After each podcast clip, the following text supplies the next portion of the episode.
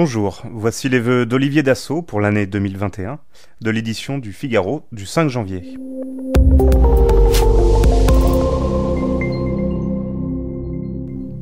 Adieu 2020. Personne ne te regrettera, et surtout ne reviens jamais.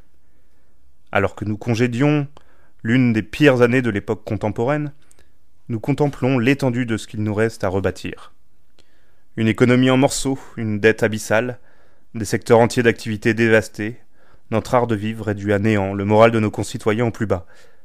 Autant de mots qui viennent s'ajouter aux horreurs de l'époque actuelle que sont le terrorisme islamiste, le communautarisme, la violence de l'extrême gauche et les mille autres petites fractures qui ont donné naissance à l'archipel français, si justement décrit par Jérôme Fourquet.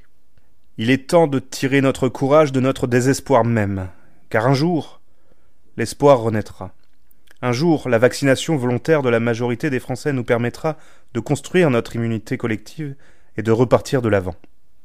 À condition, bien sûr, que les lourdeurs administratives, les incohérences bureaucratiques et les pusillanimités politiques ne viennent pas tout ralentir et tout empêcher. Un jour, l'économie française va s'ouvrir à nouveau.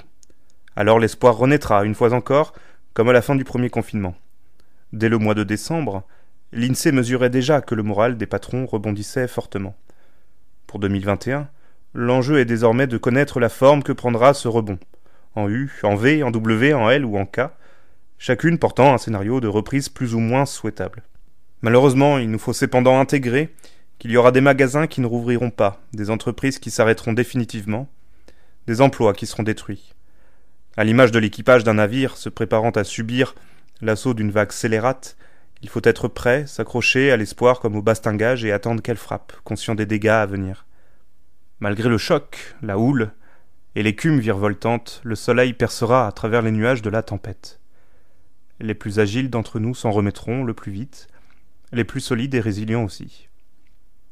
Ceux qui auront su se vacciner à temps, ceux qui auront choisi d'anticiper les mutations du monde en numérisant leurs processus et activités, et ceux qui auront eu la capacité de réaction nécessaire dès le premier confinement pour absorber le choc également. J'en veux pour preuve les libraires indépendantes qui se sont réunis pour proposer leurs livres en ligne, les restaurants des étoilés aux plus modestes, qui ont su et pu se mettre à la vente à emporter. C'était les vœux d'Olivier Dassault pour l'année 2021. Retrouvez la suite dans l'édition du Figaro du 5 janvier.